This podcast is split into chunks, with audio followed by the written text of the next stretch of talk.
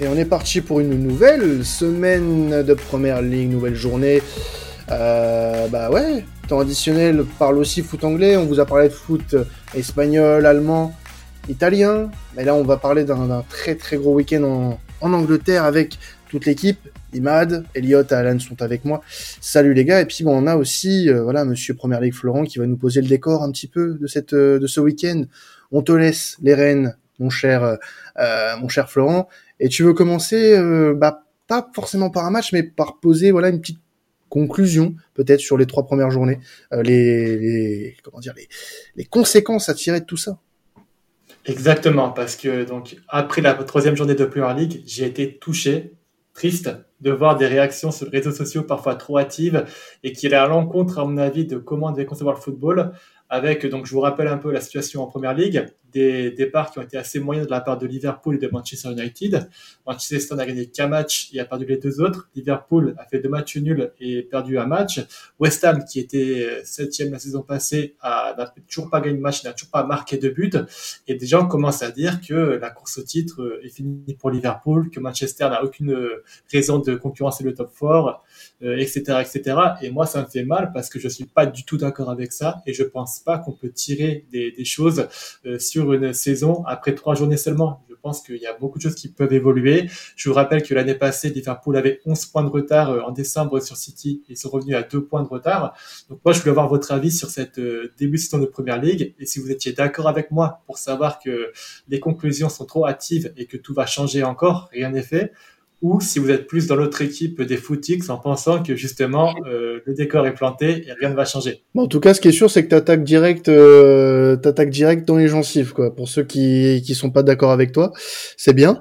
euh, non, après, oui, c'est sûr que c'est toujours trop tôt. Euh, trois journées de championnat, on peut pas. On peut pas avoir de conclusion hâtive comme ça. On peut commencer peut-être à avoir peur pour certaines équipes euh, qui n'ont pas forcément montré des signes très positifs. Je pense à Chelsea, euh, notamment, euh, qui a pas été très euh, très très flamboyant sur ces trois premières journées. le match contre Leeds est très inquiétant à mon avis, même si j'attends du côté de Chelsea une fin de mercato qui pourrait changer certaines choses. Et euh, Liverpool, ouais, c'est compliqué, mais je les vois, je les vois avoir un petit sursaut d'orgueil quand même, même si je m'étais complètement planté la semaine dernière en disant que United ne ferait pas le poids face à Liverpool. Voilà. Alan n'était pas là, donc je devais faire. prono. Voilà, c'est ça. et, et, je t'emmerde, mais mais voilà, c'est c'est pas c'est trop tôt. C'est trop tôt pour donner une indication sur la saison de ces bah, des quatre équipes que tu as citées. Euh, c'est beaucoup trop tôt. Je te trouve sévère, euh, Quentin, sur euh, Chelsea. La première mi-temps contre Tottenham est d'un très très haut niveau. Et oui, après, ça s'effondre un peu. Mais bon, je trouve qu'il y a quand même beaucoup de choses positives. Oui, le match contre Leeds est quasi catastrophique. Mais honnêtement, il y a quand même des, des, choses positives à tirer de tout ça. Je pense que Tourelle va s'en sortir. Donc euh, moi, je suis aussi d'accord avec vous. Hein. Il faut pas, faut pas tirer la scène de l'arme pour ces clubs-là. Peut-être un peu plus United et encore, ils ont prouvé qu'ils avaient, ils avaient de la ressource contre Liverpool. Liverpool, euh, beaucoup de blessés, donc pour moi, c'est un peu, euh, un peu idiot de leur, de leur tirer dessus. Et, et puis ça va, ça va tranquillement remonter la pente. Oui, moi je suis, je suis d'accord avec vous parce que déjà je suis pas footix. Euh, et, et, non, je suis d'accord parce que bah, comme Quentin l'a dit, le, on a une fin de mercato à ne pas négliger. Euh, Chelsea, par exemple, tant qu'on parle d'eux, il leur manque un, neuf. On sait que c'est le, gros gros manquement. Euh, tu sais pas s'ils recrutent un. Bon, bah, on parle d'Aubameyang. Si Aubameyang venait arriver, il est sur un, une bonne dynamique. Peut-être que c'est le. Au Barça, par exemple, il manquait un neuf. Il est arrivé, il a marqué les buts qu'il fallait. À Chelsea, ça peut être aussi la, la pièce manquante à, à leur effectif. Euh, trois journées déjà, en plus, comme vous l'avez dit, c'est très très peu pour juger une équipe. On a déjà vu même Manchester City avoir des trous d'air, avoir du retard et puis finir champion à la fin de saison. Et encore une fois, on va le répéter, c'est une saison où il y a la Coupe du Monde en pleine saison. Donc, à voir comment les dynamiques seront à partir de janvier également. On peut vraiment, c'est vraiment une, saison qui va être très compliquée à pronostiquer euh, dans tous les championnats, je pense. Ouais, c'est clair. Et puis, euh, enfin. c'est bien connu, de toute façon, il faut un temps d'adaptation, sinon, euh, ça à rien qu'on joue, hein. on attend les trois premiers matchs et puis on fait déjà un classement, puis on arrête tout ça, hein. donc il faut vraiment attendre. Ça me fait penser aussi à Leicester qui avait gagné le titre en 2016 on aurait dit, on aurait pensé qu'ils auraient gagné dès le début comme ça, bah, on aurait tout arrêté, puis on aurait levé les rideaux, et puis, puis voilà, donc ça, ça a aucun sens. Et puis, euh, oui, moi, je suis, je suis comme vous, hein, moi, je suis pas un footix, donc je pense comme Florent. Non, mais non. Après, il y a, y a, un footix dans l'eau. Hein. Je, je vais pas balancer le nom, mais bon, il y en a quand même un. Euh, il y en a toujours un. Il y en a toujours un dans un groupe. Mais euh, pour le pour le bien-être de mon équipe, je ne dirais pas qui. Non, bah, merci beaucoup les gars, en tout cas vous me rassurez, je voulais faire ce point-là avec vous justement pour reclarifier ça. Et donc euh, je vais faire un appel à tous les supporters qui nous écoutent pour ne pas tomber dans les sirènes de l'urgence et de l'analyse euh, à court terme pour vous dire que tout va changer encore et je pense que oui, on peut être optimiste pour West Ham aussi qui n'a toujours pas marqué de but en première ligue mais qui vient de gagner 3-0 contre Viborg à l'instant où je vous parle en, qualification d'Europa League pour vous dire que, ça va mieux aussi, qu'ils vont prendre leur marque et que c'est pas parce qu'on fait un mauvais début de saison que la saison est, foutu. Au contraire. Donc euh, voilà, c'était tout pour ce petit premier débat. En tout cas, merci à vous d'avoir répondu présent. Et puis on va pouvoir enchaîner sur euh, la quatrième journée de première ligue qui s'annonce quand même assez intéressante à suivre. Et eh ben il y a aussi, euh, tu voulais pas parler d'Arsenal, il me semble. Moi, il me semble qu'il y avait Arsenal dans le lot. Ah, bah, je voulais finir par Arsenal parce qu'on dit le meilleur pour la fin, mais oui, ça me fait plaisir de ah, parler. Non, non, non, non, monsieur, non. alors, alors ça, non. Hein. Ça, non, monsieur. non, non, bah, ça fait plaisir de parler un peu de mon équipe favorite. Hein, de... C'est la première fois qu'on en parle cette saison. Donc en bien. en, bien. en plus. J'espère que je vais pas leur porter malheur. Mais en tout cas, on est sur un début de saison assez intéressant de la part d'Arsenal. Donc, euh, avec euh, trois matchs, trois victoires, euh, j'ai envie de dire, donc avec des prestations assez convaincantes. J'ai quand même noté quelques faiblesses côté Arsenal qui me, qui me inquiètent un peu plus ou moins, on va dire, c'est que déjà Arsenal a encore des efforts à faire dans la gestion des matchs. On a vu qu'ils arrivaient toujours à démarrer les matchs très très fort euh, en, inscrivant un but assez rapidement et puis en dominant l'adversaire assez rapidement. Malheureusement, en seconde période où dès que le but est marqué, euh, pour prendre l'avantage. Ils ont tendance à se relâcher. On l'a vu contre Leicester. Leicester est revenu deux fois au score assez rapidement. Donc, euh, il va falloir qu'ils gèrent cet temps et qu'ils s'améliorent dans la gestion des matchs. Et puis aussi cette petite innovation tactique côté gauche de la part de Arteta qui consiste à faire jouer euh, donc euh, Zinchenko en tant que milieu de terrain pour assurer la relance et faire jouer chacun beaucoup plus haut. Pour le moment, ça marche très très bien. Mais je notais d'ailleurs contre Leicester aussi, le, le, premier but qu'ils prennent, euh, qu'il y a quand même des, améliorations à faire, surtout sur la transition défensive, où quand Zinchenko est au milieu de terrain et qu'il perd la balle, il n'y a plus personne sur le côté gauche, et ça peut profiter à l'adversaire. Donc euh, ce sont ces deux points-là qui paraissent un peu faibles pour Arsenal. D'où ma question pour vous, est-ce que vous pensez que Arsenal pourra euh, réenchaîner contre un Fulham qui, qui, fait quand même un début de saison très intéressant. Fulham, euh, pour euh, juste vous situer un peu le contexte, a une victoire, deux matchs nuls. La victoire, elle était arrachée contre Brentford à la 90e minute la semaine passée. C'est une équipe qui est très accrocheuse, emmenée par Mitrovic au sommet de Sonar, qui est déjà trois buts en première ligue. C'est un joueur qui, qui rayonne dans le système, qui s'est bien adapté à la première ligue. donc, est-ce que vous pensez que Arsenal pourra réenchaîner contre Fulham, ou alors est-ce qu'on va enfin avoir pour les détracteurs d'Arsenal, le premier faux pas cette saison de la part des Gunners. Bah, du coup, je me permets euh, euh, de parler un petit peu d'Arsenal, puisque c'est forcément la meilleure équipe du royaume, euh, étant donné qu'elle a William Saliba en défense centrale. Maintenant, je suis assez étonné, surpris de ce début de saison de la part d'Arsenal. alors je trouve que le mercato, avant, même avant le début de la saison, était très intéressant. le fait euh, d'avoir euh, aussi responsabilisé un joueur comme Odegaard, euh, qui pour moi a tout à fait sa place en tant que capitaine de cette équipe. C'est vraiment un, plus. Et je trouve qu'il y a une cohérence avec la saison dernière où Arsenal a bien fini. Euh, avait les certitudes de la saison passée se sont rajoutées à d'autres en fait de, de, ce début de saison, ce qui fait que Arsenal doute peu en ce début en ce début d'exercice. Et c'est intéressant de voir euh, ce qu'il faut, ce qu'il va falloir pour que Arsenal soit compétitif sur le, le, reste de la saison. Mais en tout cas, moi je pense que cette équipe peut tout à fait enchaîner.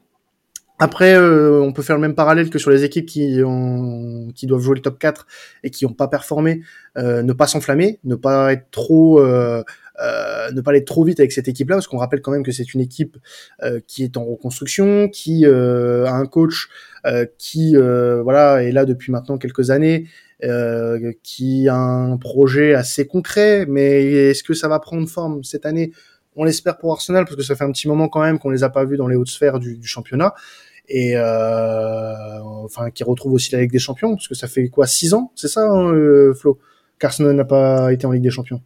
Exactement, ouais, six ans. C'est ça. Donc euh, moi, moi j'attends de cette équipe qu'elle soit euh, régulière et qu'elle et qu'elle fasse de ces matchs justement contre Fulham parce que c'est des c'est des matchs lors des dernières saisons que Arsenal perdait. je parle de, du début de saison dernière, le premier match face à Brentford notamment, en, en, mémoire, où Arsenal se rate complètement, les trois premières journées où il se rate complètement. Là, on voit une toute autre, une toute autre équipe, donc c'est c'est assez plaisant et je suis curieux de voir la suite pour pour les Gunners en tout cas. Ouais, moi aussi, moi je ah, pardon, excuse-moi. Vas-y, vas-y. Non, non, moi, bah, c'était pour euh, être dans la, dans la continuité. Je trouve que c'est une équipe qui arrive à, à maturité. Euh, Arteta, ça fait maintenant deux ans et demi euh, qu'il est aux commandes. Pardon. Et en plus, voilà, il a eu sa, euh, depuis qu'il a eu sa prolongation de contrat jusqu'en jusqu'en 2025, hein, il me semble. Euh, ah, ça, ça a l'air, il a l'air d'être apaisé et le, le jeu se fait ressentir. Donc je pense qu'ils vont, ils vont pas craquer, ils vont continuer sur leur lancée. Et jusqu'à quand, je sais pas, mais ils sont bien partis pour, euh, pour faire une très très très belle saison. Alors, du côté d'Arsenal, on a vu Gabi Ressous être très actif. Euh, sur son sur ce sur l'attaque euh, de l'équipe londonienne. Mais du côté de Fulham on a une surprise quand même c'est Mitrovic. Bon, surprise à moitié, puisque c'était le meilleur buteur du championship, du championship pardon, la saison passée, mais qui avait très peu réussi historiquement en Première Ligue. Euh, Est-ce que, pour toi, Flo, c'est un joueur qui va encore être décisif face à Arsenal? Oui, oui, complètement. C'est le joueur qui peut embêter cette équipe d'Arsenal. Euh, donc, je, je, trouve que Marco Silva a été très intelligent. Donc, l'entraîneur de Fulham a été très intelligent pour cette saison en, en Première Ligue. Il a, comme je disais, réussi à s'adapter à la Première Ligue. En Championship, Fulham, c'était vraiment une équipe dominante qui jouait au ballon. Ils avaient environ 60% de possession en moyenne.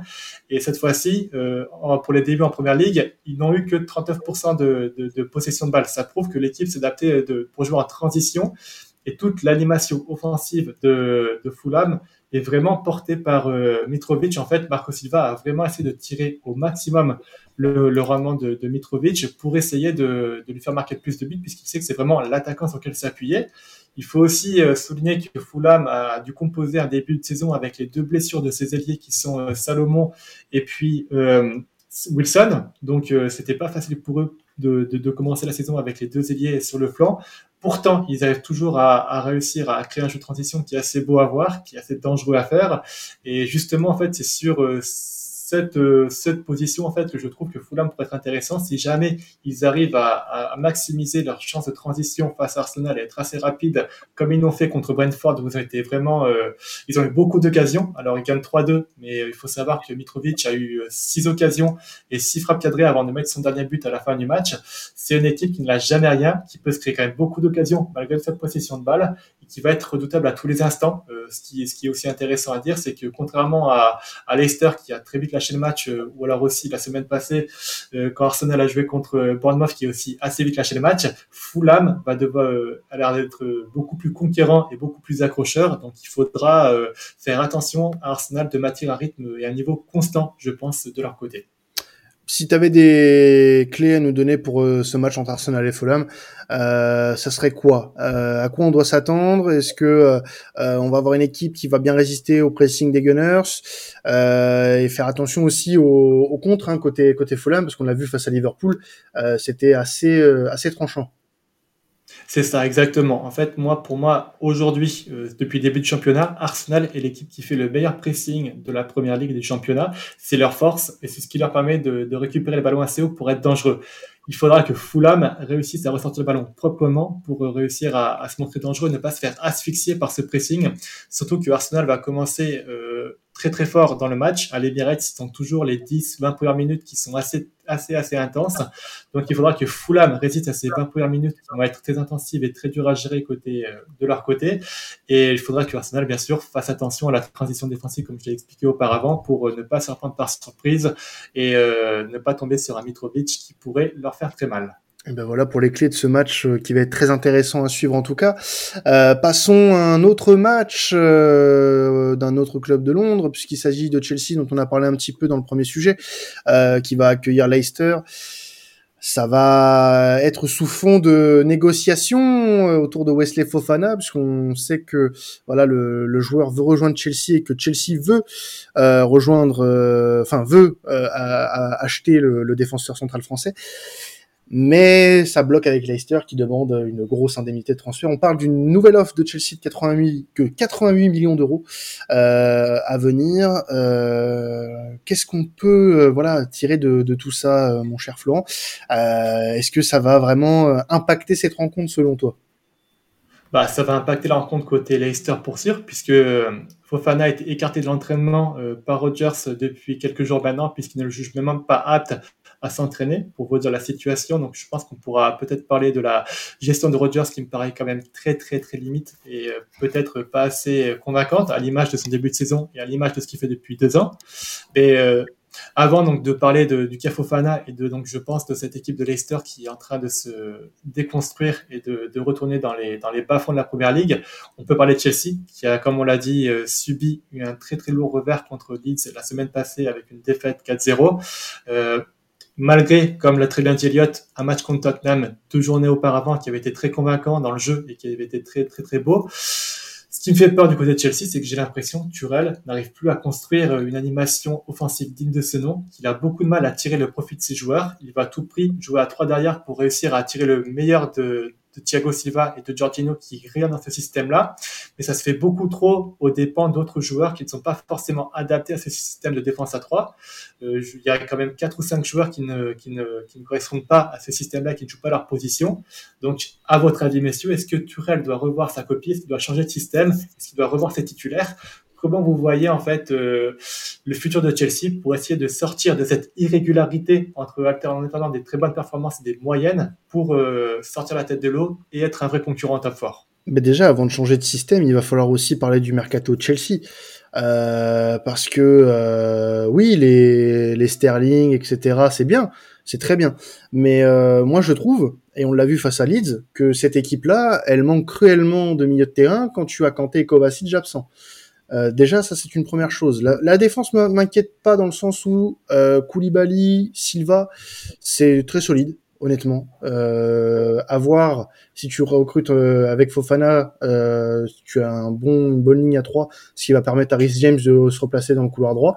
Donc ça c'est une bonne chose parce que je trouve que c'est brider Rhys James de le mettre sur un sur l'axe droit de la défense, à mon avis. Mais euh, moi, ce qui m'inquiète du côté de Chelsea, c'est le milieu de terrain et c'est que depuis maintenant un an et demi, ils ont pas de putain de finisseur. C'est une équipe qui court, c'est des poulets sans tête. Voilà, c'est une équipe qui a euh, ouais. Alors j'ai vu une stat sur Twitter l'autre jour. Euh, c'est une équipe qui court beaucoup. Kai Havertz, c'est un joueur qui court énormément. Euh, pour combien d'occasions ratées, s'il vous plaît? Arrêtons et achetons un, un, numéro 9 à Chelsea. C'est plus possible de continuer comme ça. Et c'est là où tu te dis que euh, y a eu quelque chose quand même de raté dans ce mercato euh, côté Blues, à mon avis. Euh, c'est que le dispositif, pour moi, n'est pas mauvais, mais c'est qu'il te manque un joueur capable de finir des actions. Contre Leeds, si Sterling termine son occasion à 45 secondes de, de jeu, t'as pas le même match t'as pas le même match. Donc euh, voilà, et c'est pareil face à Tottenham où tu vois Havertz se, se rater complètement. Euh, donc euh, ouais, il y a, y a, beaucoup de préoccupations à ce sujet-là. Ah, tu parles d'un mercato, pour moi, c'est mm. plusieurs mercatos qui sont ratés côté Chelsea. En fait, ils avaient les deux attaquants, pour moi, qui étaient parfaits dans le système de Turel, qui étaient Olivier Giroud et Tammy Abraham. Et ces deux joueurs-là, ils les a laissés partir pour prendre un Lukaku qui a fait son Lukaku l'année passée et euh, dont Chelsea euh, bah, paie les conséquences, à mon avis, offensivement, de ces trois mercatos qui ont été complètement ratés. Mm totalement. Mais euh, du coup, ouais, c'est, je pense que c'est, assez euh, timide mine de rien comme mercato pour Chelsea, même si tu as des, euh, tu as des, des, des, joueurs comme on l'a dit, comme Sterling, comme Koulibaly, qui sont, euh, je pense, en, en, adéquation avec ce que veut Tourelle. Euh, maintenant, là aussi, ça va être, et je pense qu'on l'a dit pour plusieurs équipes, ça va être aussi important de voir la fin du mercato pour Chelsea. Si Fofana, si ça va se faire pour Fofana, si il euh, y a un, un joueur, qui, voilà, Meyang. Euh, Aubameyang qui va bientôt arriver. Et là, on peut peut-être avoir le, le, le fameux neuf euh, qui peut euh, aider Chelsea. Maintenant, Aubameyang, c'est pas non plus le meilleur finisseur du monde, euh, même si c'est un très bon attaquant. J'ai quelques craintes pour la, la, saison de Chelsea. Je les vois un peu galérer quand même. Je, je suis, pourtant ça me fait mal hein, de dire ça, mais je suis pas serein. Ouais, ça, bah, ça va dé... Vas-y Alan. Mm.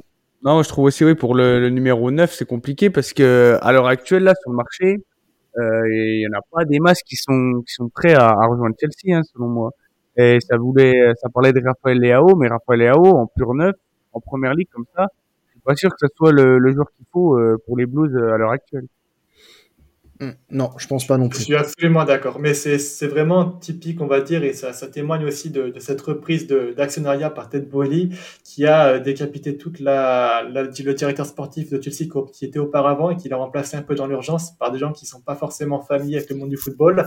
Et du coup, tu en paies, tu en paies le prix. Hein. Chelsea a raté beaucoup de négociations pour des attaquants comme Gabriel Jesus en début de mercato.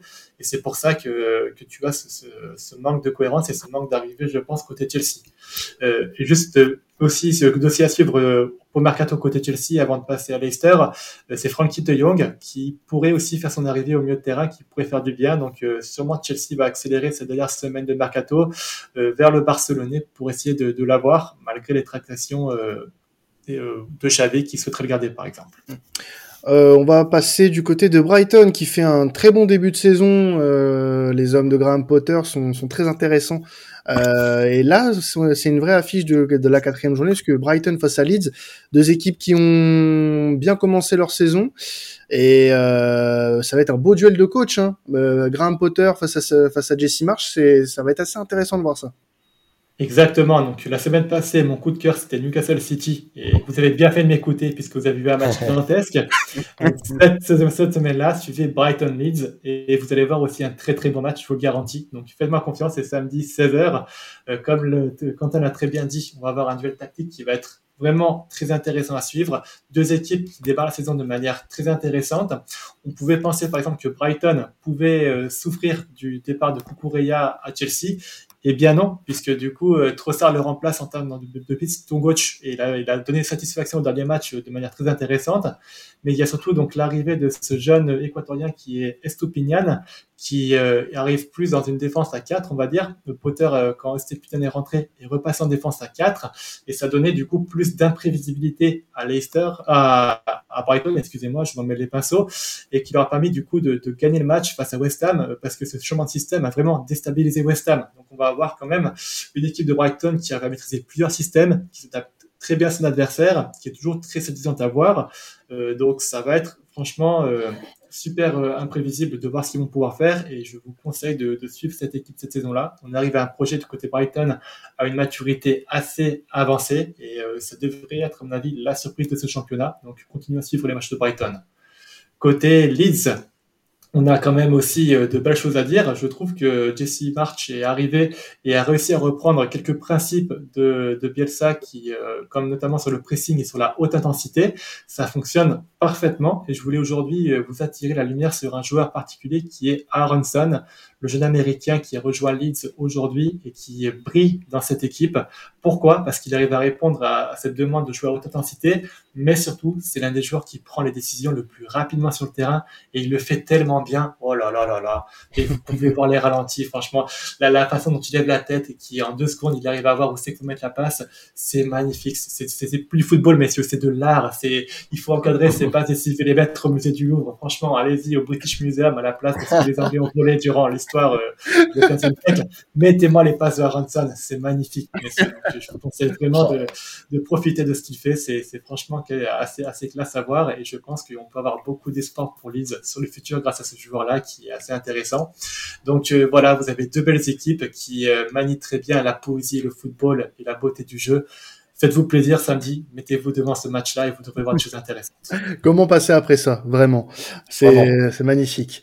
Euh, non, non, mais je voulais juste rebondir moi sur euh, sur Brighton et Graham Potter et souligner quand même le beau travail qu'il fait maintenant depuis plusieurs saisons euh, à Brighton avec une équipe euh, qui est vraiment très très intéressante ces dernières années et qui peut espérer vraiment euh, gravir les échelons parce qu'il y a vraiment un projet intéressant du côté du Lancashire donc c'est pour moi une des équipes qui peut vraiment être euh, une surprise cette saison.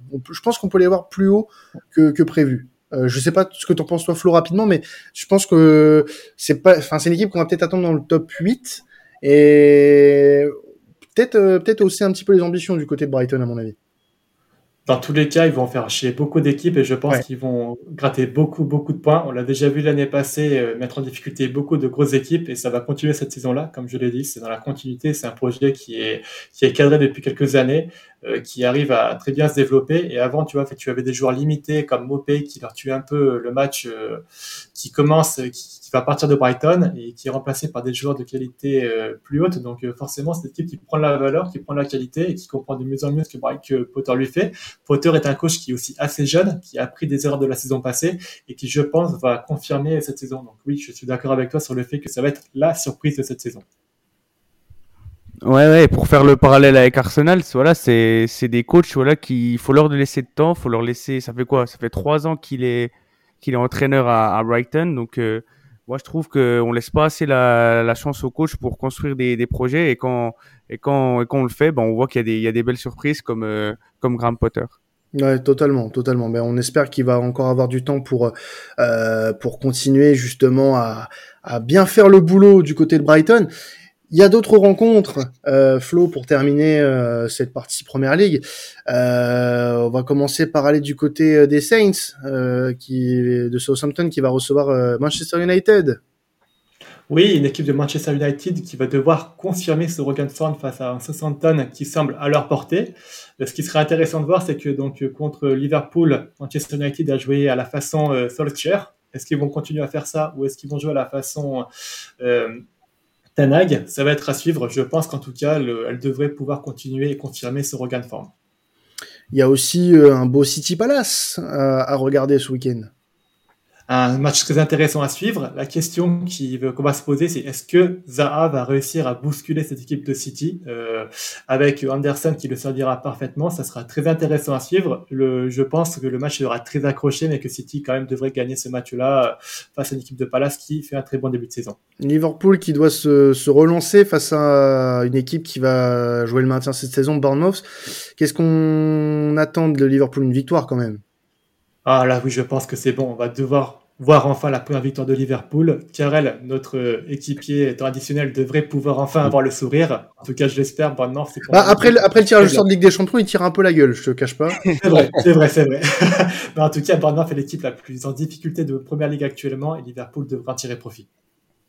Euh, bah, du coup, on a aussi un match euh, entre euh, deux équipes qui vont, bah, de, je pense, du coup, nous apporter un match assez disputé. Brentford-Everton Ouais, match très disputé. Ce qui va être intéressant à suivre de ce match-là, c'est que je trouve que le mercato récent d'Everton est très intéressant. Il y a des arrivées qui font beaucoup de sens et euh, on commence à avoir une équipe d'Everton qui a de la gueule.